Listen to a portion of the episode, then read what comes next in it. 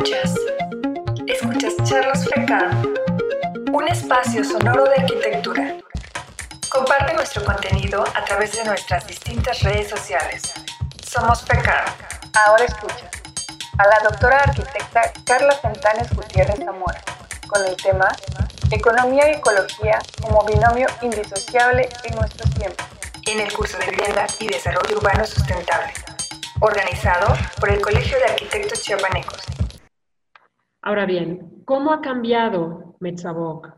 Cuando nosotros hicimos el, estudio, em, pues estas son imágenes del año 2003, en donde la selva y la laguna pues estaban en este estado, ¿no? Bastante bien conservado, la selva también, pues la selva muy tupida, estos incluso son caminos que ya están abiertos para poder extraer los recursos y que, y que eh, se mantienen muy, pues muy bien, ¿no? Eh, con una buena densidad de vegetación.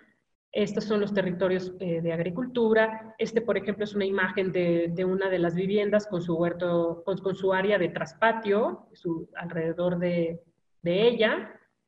Eh, y, esto, por ejemplo, son los alrededores de la laguna, con lo que llama, lo que les comentaba el tintal, que es un, que es un tipo de árbol mm, de bastante uso y muy interesante por su dureza y por su, por su pigmentación, ¿no? Lo utilizan también para, para tintar artesanías y ropa y, muchas cosas que ellos utilizan, ¿no? Eh, ahora, esta es una imagen satelital de Metzaboc del año 2010 han pasado, eh, pasaron 10 años, casi 10 años, desde que hicimos el estudio de Metzaboc hasta esta imagen satelital. Aquí podemos ver que está bastante bien el, entorno, sin embargo ya observamos toda una serie de eh, huertos, porque estas son áreas de milpa, no son para construcción, pero son áreas de milpa que están invadiendo y están presionando todo lo que es el límite del área natural protegida. Esta imagen está tomada en diciembre, por tanto, el nivel de las aguas se ve bastante, bastante elevado. ¿no? Esta otra imagen es del año 2020, han pasado 10 años con respecto a la otra imagen. Esta imagen está tomada en febrero, ya se acerca a la época de sequía, y obviamente vemos los contornos de la laguna, eh, mostrando ya lo que es la arena porque ha bajado el nivel de la laguna.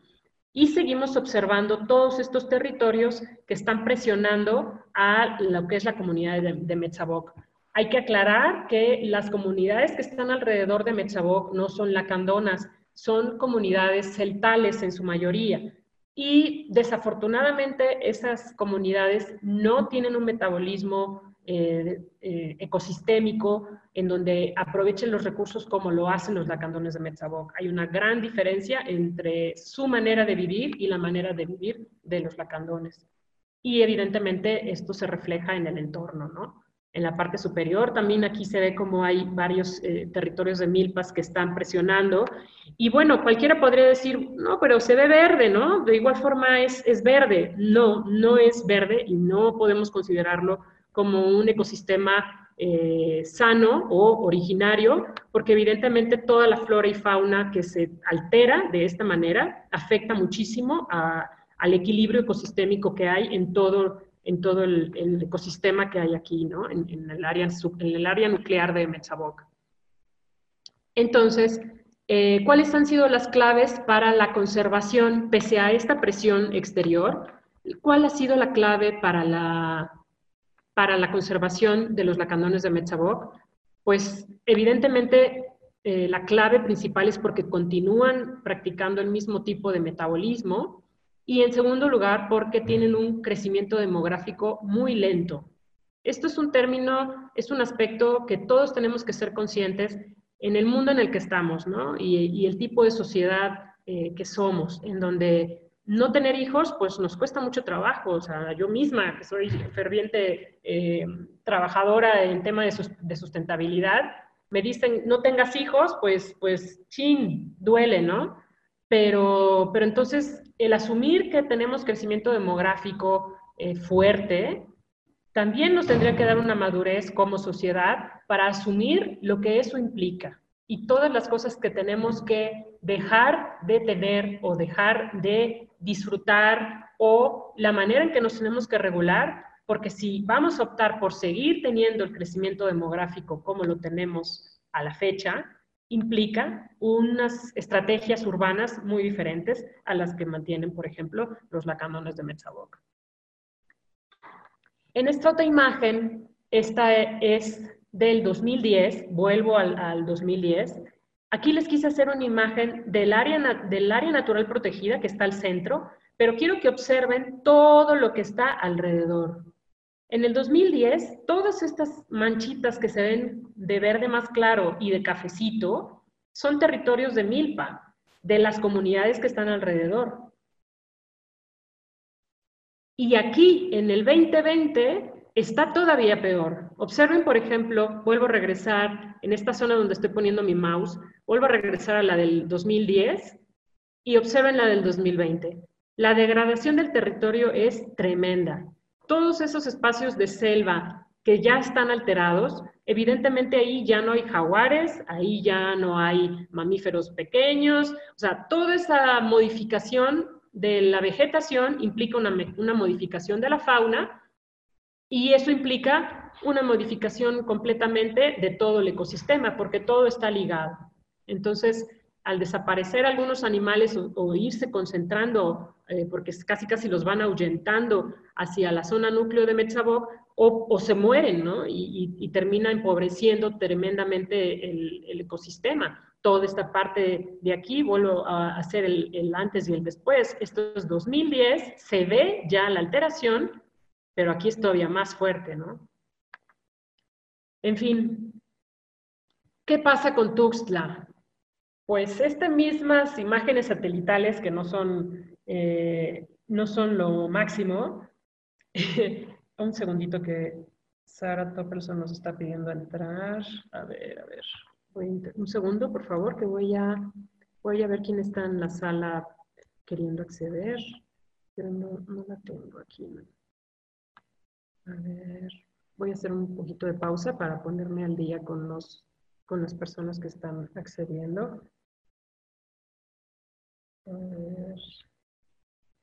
Un segundo, voy a hacer el acceso de las personas que están en la sala. Ah, mm. No sé si hasta aquí alguien tiene algún comentario y así ya luego entramos al tema de, de, pues no los tengo en entradas de nuevos compañeros, todos están dentro.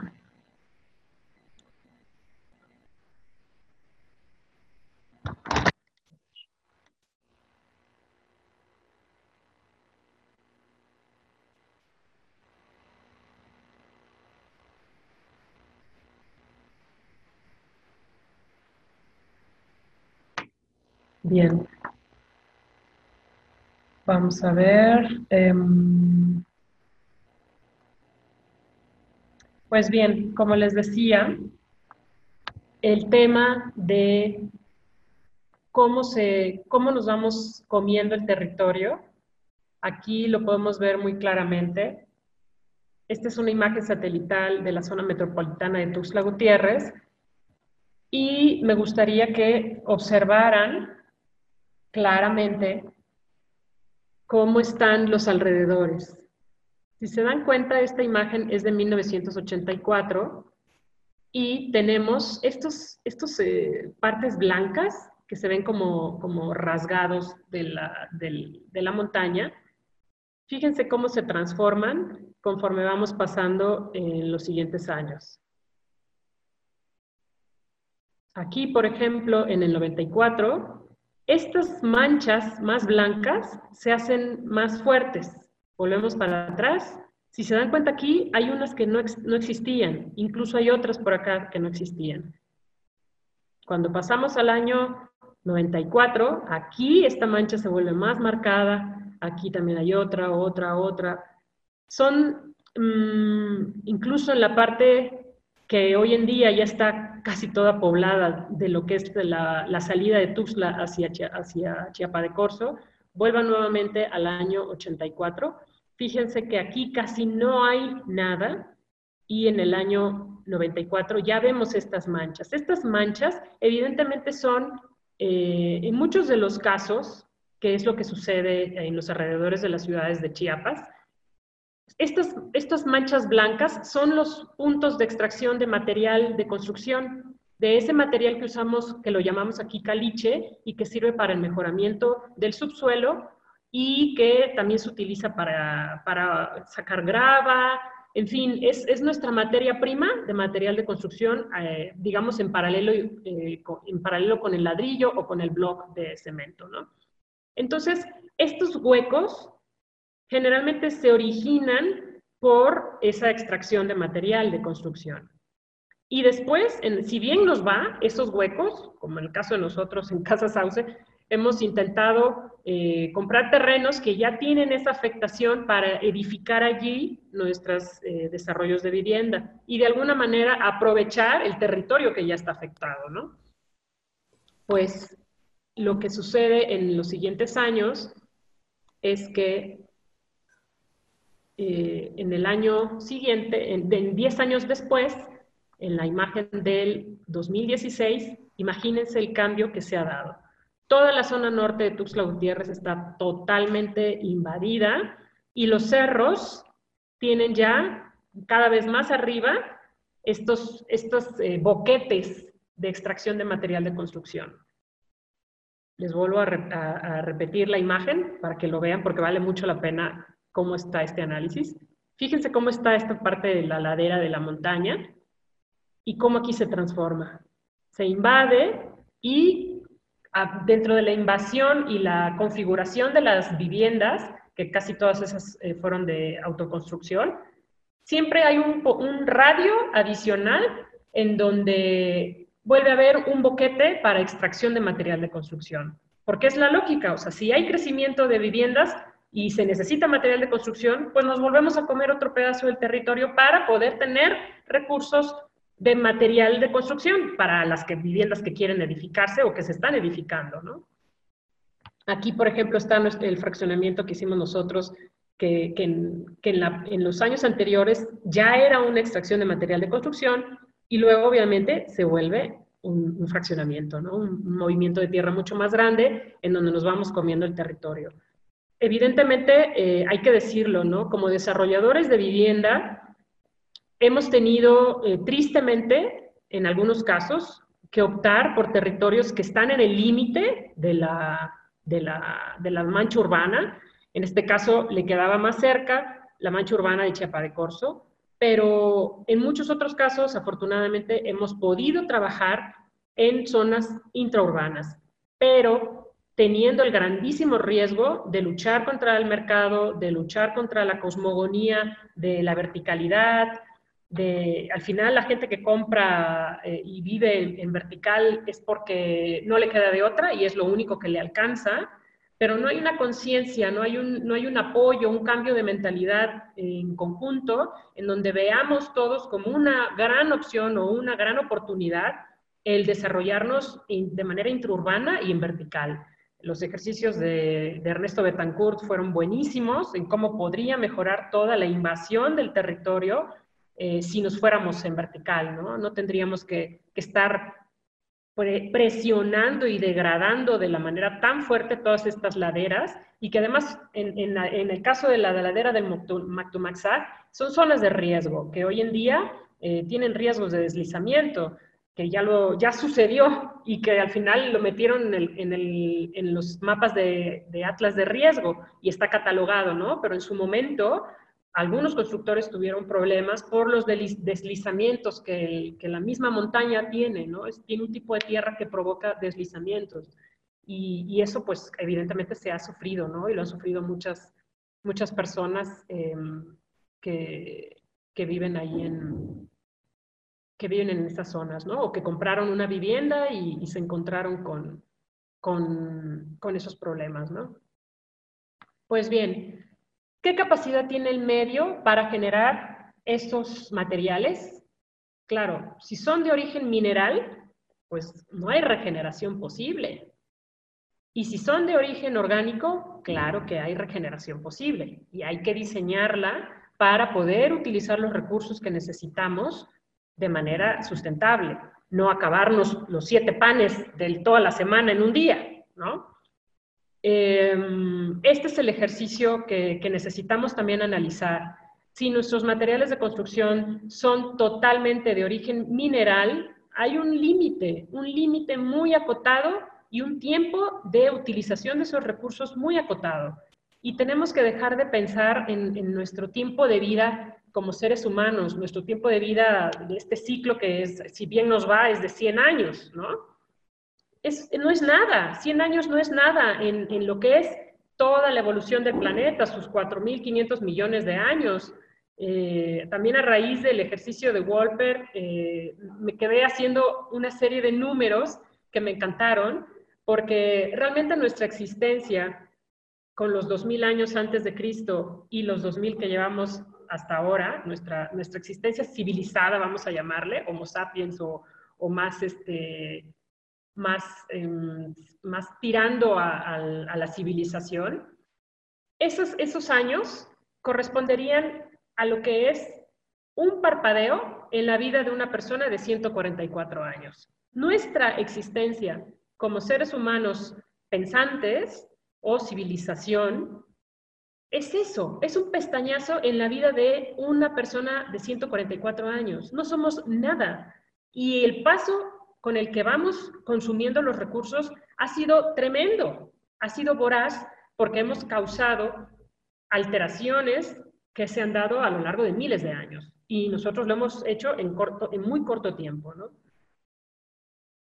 Bien, el principal material de construcción es el ladrillo, la piedra laja, el material para relleno de caliche y vienen de los alrededores de Tuxtla. Para que otras, ¿Y para qué otras cosas las usamos? Porque aparte de eso, o sea, si no solamente se utilizan como material de construcción, también hay que reservar parte de esos recursos para esos otros usos.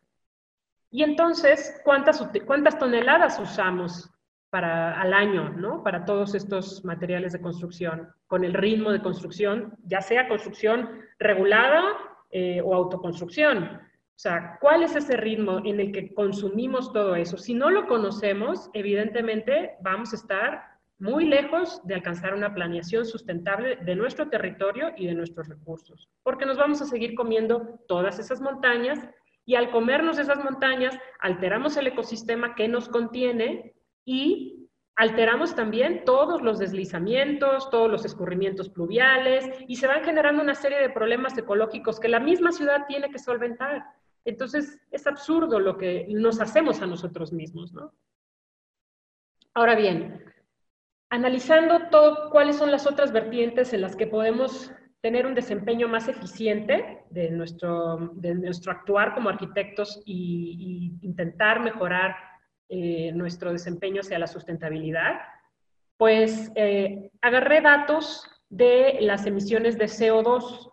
O sea, es otro de los aspectos que tenemos que tener muy presentes para saber cómo afectan nuestra arquitectura en el medio, ¿no? Y la manera en que de manera unificada, de manera global, se mide eh, la, sustentabilidad o el, consumo energético de, eh, o las afectaciones de, hacia, hacia el ecosistema de la construcción se miden en emisiones de CO2. Y no solamente de la construcción, sino todo lo que hacemos en nuestra vida, en nuestro metabolismo como seres humanos, nuestro metabolismo urbano, rural, lo que sucede en el planeta, se mide en emisiones de CO2.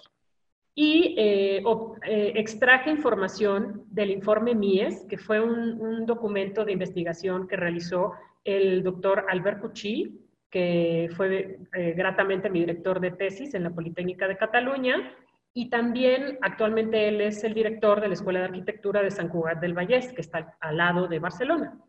Pues bien, ellos hicieron un estudio pensando en que, el, en que las emisiones de CO2 de la construcción iban a ser muy graves, ¿no? Y que definitivamente nos iban a dar directrices para edificar de, de manera sustentable los edificios. Pero resulta que cuando se ponen a cuantificar todos los materiales y la energía, porque se, se, mide en megajoules por kilogramo, y estos megajoules eh, se suman y al final eh, se obtiene eh, la, traducción que podemos hacer en toneladas de CO2.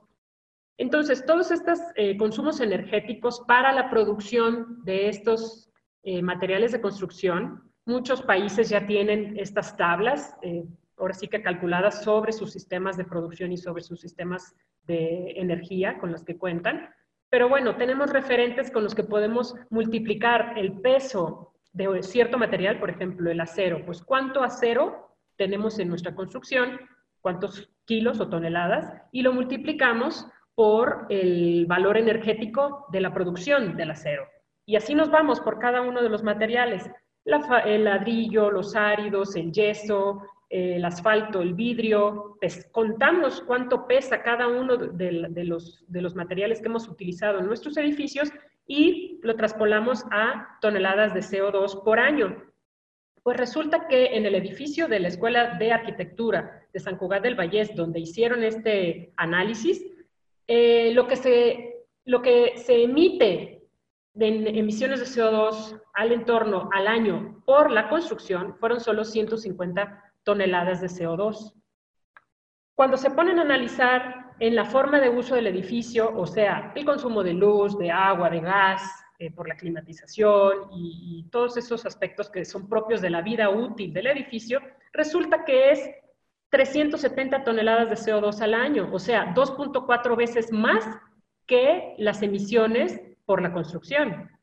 Pero no, no, no quedándonos allí, resulta que cuando se ponen a analizar todas las emisiones de CO2 asociadas a la transportación de las personas que van cada día a tomar clases a la Escuela de Arquitectura de San Cugat del Vallés, se dan cuenta que pese a que hay sistema de transporte muy bueno en trenes, el tren de cercanías, eh, pese a que hay autobús, etcétera, etcétera, la gente sigue utilizando el coche y, la gente, y hay muchos estudiantes que llegan con su coche.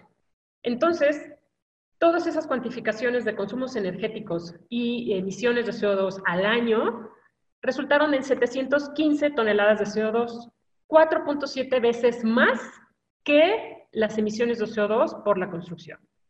Este estudio nos viene a dejar muy claro que el meollo no está en la construcción. Sí podemos eficientar la construcción en el sentido de la sustentabilidad, pero realmente el coco es del transporte, porque este es el que está generando más emisiones de CO2 y por tanto está afectando más al ecosistema del planeta. Ahora bien, el consumo energético, vamos a analizarlo, o sea, el consumo en la vida útil del, del edificio. En este caso, analicé con uno de los proyectos que recientemente realicé un edificio de investigación para el café que se llama City Café. En ese estudio, aquí en esta gráfica, tenemos los consumos energéticos de eh, lo que es un edificio base, que es como el estándar de referencia que se saca con los estándares ASRAE, que eh, pide para la certificación LEED, no sé si supongo que muchos de ustedes conocen sobre la certificación LEED, pues estos estudios se hicieron justamente para poder aspirar a, una certificación LEED. Entonces, eh, siempre eh, cuando presentas un proyecto para, para, obtener una certificación, se compara lo que es el mismo proyecto, pero con los estándares ASRAE. Y sin, es como si fuera una caja de zapatos, sin todo lo que uno le pone con el diseño de la arquitectura, ¿no? Volados, este, parte agua, este, parte soles, en fin, todas las estrategias que nos pueden ayudar a eficientar el consumo energético del edificio. Y ese edificio base se compara con el edificio proyectado, ya con todas sus características y todas sus estrategias pasivas e híbridas para mejorar su desempeño energético. Entonces, en esta gráfica pueden ver en la barra azul lo que es el, consumo del edificio base en tema de eh, iluminación, en el tema de em, climatización, en el equipamiento y en el proceso de funcionamiento del edificio, son modelados energéticos, ¿no? Y entonces el total nos viene a dar que el edificio sí tiene un mejor desempeño energético, reduce un 18.7% de energía, pero si sacamos en las conversiones de, esta cantidad de megajoules, 1.460.000 megajoules, los convertimos a kilogramos de CO2, pues resulta que todo el consumo energético en la vida útil del City Café anda en los 202 toneladas de CO2, que si comparamos con los cálculos que se hicieron en el informe MIES de Albert Cucci, estamos por abajo del consumo energético, del, uso que tiene la Escuela de San Cugat, y estamos muy por abajo de la transportación. Sigue siendo el coco la transportación.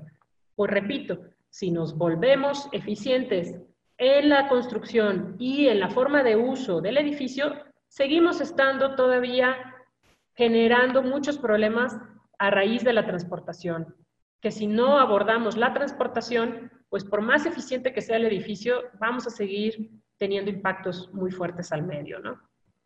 Quisiera resumir eh, lo que ahorita, lo que hemos estado aprendiendo con todas estas pláticas que hemos tenido y estas conferencias tan interesantes eh, en las que nos han, nos han compartido nuestros colegas, amigos y, que han sido autoridades nuestras, pues eh, queremos...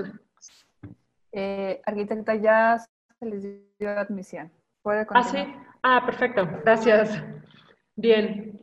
Pues en resumen, de lo que hemos estado escuchando de nosotros compañeros de este, en este ciclo de conferencias y curso taller, estamos resumiendo que, como bien dice la economía ecológica, la manera de tener un mejor funcionamiento, un mejor metabolismo, eh, considerando todos los, los valores del ecosistema en el que vivimos en el planeta, tenemos que entrarle a, apoyar económicamente, a invertir en justamente todo lo que nos permite mantener esas materias primas.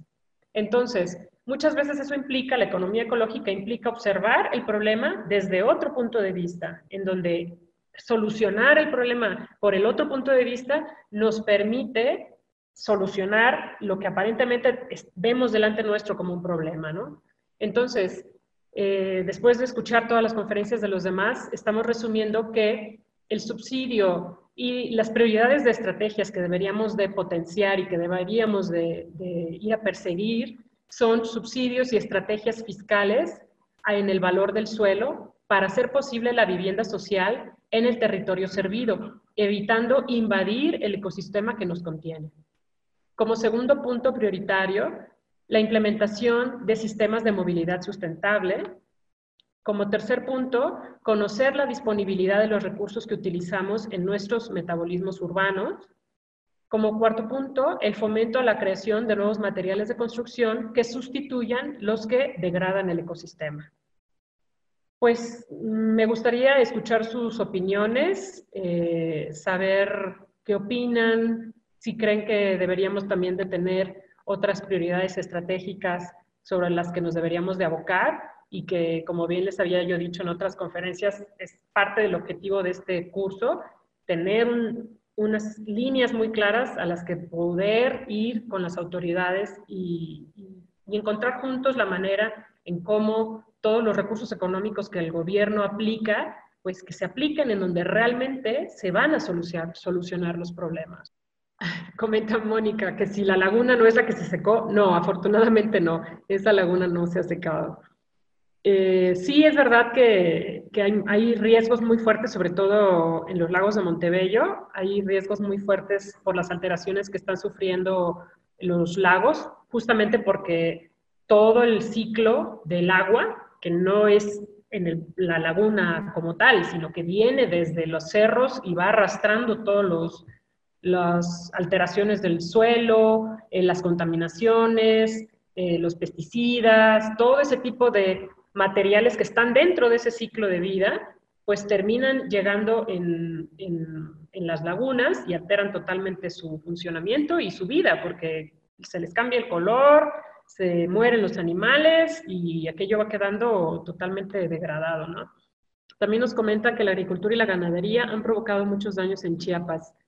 Sí, pero también es que es nuestra manera de, utilizar los recursos. O sea, no es solamente ellos, ¿no? Creo que todos, todos hacemos nuestro granito de arena. ¿Cuál es la capacidad de carga de la aldea de Metzabok? Eh, aquí la aldea ha crecido muy poco y evidentemente tiene un, pues una afectación, tiene un impacto en su entorno muy, muy pequeño. Realmente lo que, lo que tiene como riesgo fuerte es lo que sucede con las comunidades aledañas. Pues nos eh, pregunta Sergio que si la comunidad de la, de la comunidad lacandona ha sido invadida o se ha transformado a la vida actual. Pues casualmente yo regresé hace como unos, como unos cinco años, cuatro años más o menos, y realmente el estado de conservación es muy bueno, muy, muy bueno.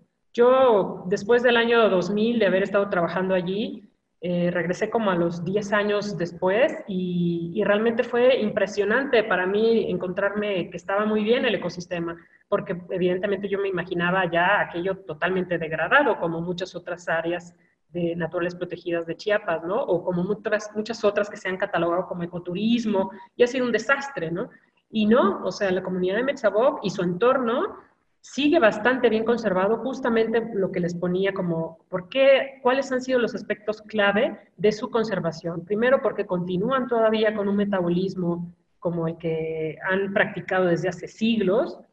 Y segundo, porque su crecimiento demográfico es muy, muy pequeño.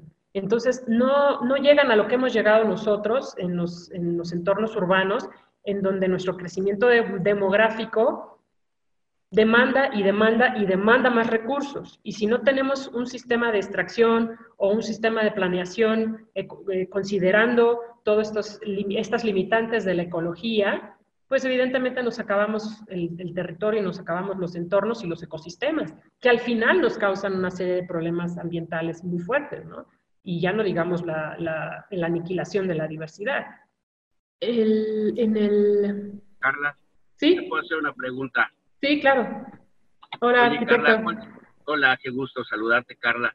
Eh, quisiera saber si has tenido alguna experiencia en el sentido de... Me gustó mucho tu presentación de antropología social, de la conformación metabólica de los grupos sociales y su experiencia. Yo he escuchado eh, varios eh, urbanistas que trabajan desde el punto de vista fenomenológico, Es decir, eh, la insertación hacia el grupo cultural del arquitecto y del urbanista a tal grado de conocer sus vivencias, sus experiencias, sus hábitos, costumbres, tal como tú lo propusiste en el inicio de, tu, ponencia, se me hace muy interesante porque realmente descubres eh, esa, esa este, el lado metabólico de una sociedad, ¿no? No es lo mismo dotarle de servicios que sentir al grupo social cómo vive, cómo se habitúa y cómo interpreta los servicios o cómo se mueve. Ese punto de vista fenomenológico lo hizo este, el grupo de Springal en la Ciudad de México con varias propuestas muy interesantes que ahora en la Bienal nos tuvieron una, una presentación muy interesante. ¿Tú has tenido alguna inserción en algún grupo social de esta manera fenomenológica de, la antropología social? Totalmente. De hecho, toda esta Qué bueno que, nos comenta usted ese aspecto porque a veces hacemos poco hincapié en eso y creo que es lo más importante como, como arquitectos y como personas. O sea, antes que nada, todos somos personas. Y, y, para poder entender cómo vive el otro o para poder eh, interpretar y analizar un territorio o una comunidad, tenemos que insertarnos allí, te tienes que ir a vivir allí definitivamente. Y entonces someterte a la fenomenología, ¿no? A lo que también en mi tesis de licenciatura trabajé mucho el tema de la fenomenología, pero como, como una justificación a lo que me sucede. O sea, yo no puedo, yo no puedo entender lo que, lo, lo que sucede en el territorio si yo no me someto a esa forma de vida. Entonces, claro que es súper interesante y más con los debates que hay actualmente sobre la autoconstrucción, las comunidades, cómo trabajar con ellos, cómo abordarlos. Evidentemente tenemos que volvernos uno de ellos para poder sentir, vivir, entender. Esto que les comentaba de las heces fecales, para mí es un tema fundamental, porque es uno de los temas más mal funcionantes de nuestros sistemas urbanos. El recurso tan valioso del agua, que sea solo conductor de heces fecales, es patético y no puede ser que sigamos eh, sin ver que si no solucionamos eso, vamos a seguir siendo una sociedad eh, tonta, una sociedad que no sabe gestionar sus recursos, que utiliza lo más valioso para, simplemente exteriorizar sus excretas. Y no puede ser así. Esa, esa, manera de entender cómo ellos utilizaban las excretas no fue porque lo encontré en un libro, ni porque, porque alguien me lo contó, no, porque me fui a vivir allí y entonces descubrí, acompañando a las señoras que viven allí, oigan, ¿a dónde está el baño? Porque nos habían dicho, a ver, ustedes, los que están haciendo el programa de manejo van ahí, ¿no? O van a ese baño. Y el baño era un asco porque estaba desconectado. O sea, era, fue un proyecto de gobierno para llevar baños y esos baños no estaban conectados a ninguna parte, eran un foco de infección increíble. Y entonces, junto con los biólogos y las otras personas que ayudamos a realizar el programa de manejo, pues, pues nos encontramos con que teníamos que ir a esos baños y yo dije, yo no voy ahí, qué asco, huele horrible, está asqueroso. Y entonces platicando con las señoras, ellas me decían, no, pues ve por allí, ese es el, el, caminito. Ah, ahorita ve por allá y ve por acá y ve por acá. Y entonces así fue cuando me di cuenta que llegando a esos puntos donde ellos defecaban, estaba perfectamente limpio fue cuando tomé las primeras fotografías. No había moscas, no había olores, estaba perfecto. Y a la que llegamos nosotros de la ciudad, tontamente a, a, ir a esos mismos lugares, hicimos un relajo y en menos de dos días aquello era una pestilencia increíble. Entonces, ¿Cómo pueden entender el metabolismo de este tipo de comunidades? Hay que ir y hay que vivirlo. Entonces, a partir de esa experiencia fue que me di cuenta que una señora un día llevaba el tambo de cenizas al final del mediodía o al final del día y le echaba al, depósito donde estaban las excretas y San se acabó, no había más problemas, ¿no? Entonces, este, este, tema de las excretas eh, también lo aborda mucho Albert Cucci. Eh, ojalá y, pudiera transmitirles también la conferencia que él nos dio en el otro curso que hicimos. Le voy a pedir permiso a ver si nos deja reproducir el video. Pero fue muy interesante porque él hace el análisis en Santiago de Compostela y el análisis en Venecia. Dos análisis maravillosos de cómo funcionaba el metabolismo de esas dos poblaciones en el 1800, por ejemplo, ¿no? Y cómo Venecia en aquel entonces era un sistema totalmente en torno al manejo del agua de lluvia, que no se contaminara con el agua de las excretas, porque ellos tenían pozos, tienen todavía pozos, por eso apesta Venecia, porque están los pozos ahí debajo del agua. Entonces, eh, ese manejo de, de, las excretas que utilizaban anteriormente era mucho más bueno que el que se utiliza actualmente. Y lo mismo Santiago de Compostela. Santiago de Compostela tiene unos huertos alrededor en donde cada que había lluvias, todas las aguas negras estaban conducidas hacia las zonas de los huertos para que el mismo ecosistema los absorbiera y no causara eh, focos de infección, ¿no? Evidentemente, en, en, este tema hay mucho trabajo que hacer, mucha investigación que hacer, mucha de antropología social, antropología ecológica, porque también tenemos que encontrar dónde está el equilibrio que se rompe, ¿no? Hasta dónde están esos límites para que no se rompa el metabolismo del ecosistema que, funcionó durante muchos años y que en un momento se rompe por alguna epidemia o por alguna situación, ¿no? Pero en estos, en estos eh, casos de estudio no ha habido un registro como tal de que ese sistema estuviera fallido, ¿no? Y ya si nos vamos a temas prehispánicos de, los mayas eh, en sus ciudades, todavía tenemos también mucho material que, investigar, porque también en esas ciudades habían sistemas de conducción de agua, manejo de las excretas y huertos que, estaban, que funcionaban y que, y que desconocemos cómo, cómo funcionaban, ¿no? Entonces, evidentemente, cuando se mete uno con este tema, siempre te quedas corto y dices, chin, ahora tengo que me encantaría saber más, ¿no? Sobre, sobre Oye, esa pero la importancia, o sea, el cómo le da sentido a una investigación cuando tú te, metes al, al, grupo a vivirlo, a tener la propia experiencia, dejan de ser simples números fríos y la interpretación, sentido humano, psicológico, es muy diferente cuando tú te insertas al grupo social. Ahí es donde está la fenomenología, ¿no? Sí, sí, sí, y, evidentemente todo esto del, de estas ideas o estas maneras de, querer rescatar el urbanismo, de hacerlo peatonal, de, poder ser ciudadano a pie, Evidentemente eso solo lo empiezas a pensar cuando ya has sido peatón, si toda tu vida has estado en coche, jamás, o sea, tú, ahora sí que nuestro cerebro se adapta y, dejas de pensar en esas experiencias porque no las vives. Entonces, a la que te sometes a esas experiencias, entonces empiezas a jalar información de la realidad y cuando viajas dices, ah, caray, esto de caminar se siente muy bien, ¿no? Y disfrutar la ciudad como tal, ¿no? De acuerdo, muchas gracias. De nada, aquí. También nos pregunta este, Ernesto Betancourt, ¿cómo es la tenencia del suelo y cómo la gestionan? Pues eso es bien interesante también porque ellos, como muchos sabrán, eh, en Chiapas casi todas las comunidades son ejidales, solo que hay comunidades ejidales devastadoras y comunidades ejidales conservadoras como esta, ¿no? Entonces, eh, se ponen de acuerdo, son puro consenso comunitario, esto también es una gran enseñanza, ¿no? La paciencia con la que ellos se comunican, se ponen de acuerdo, y esto lo vemos, ahí sí, lo vemos en todas las comunidades de Chiapas. Dile, este, Lacandones, Otziles, Celtales, todos eh, funcionan con consejos comunitarios. Y esos consejos comunitarios llevan tiempo para empezar a plantear el problema, para empezar a ponerse de acuerdo, llevan tiempo, pero, pero realmente en el sistema de vida en el que viven, en donde en las tardes no es necesario ver eh, la televisión, en donde tienen que tener una participación comunitaria porque ya su cosmogonía así es.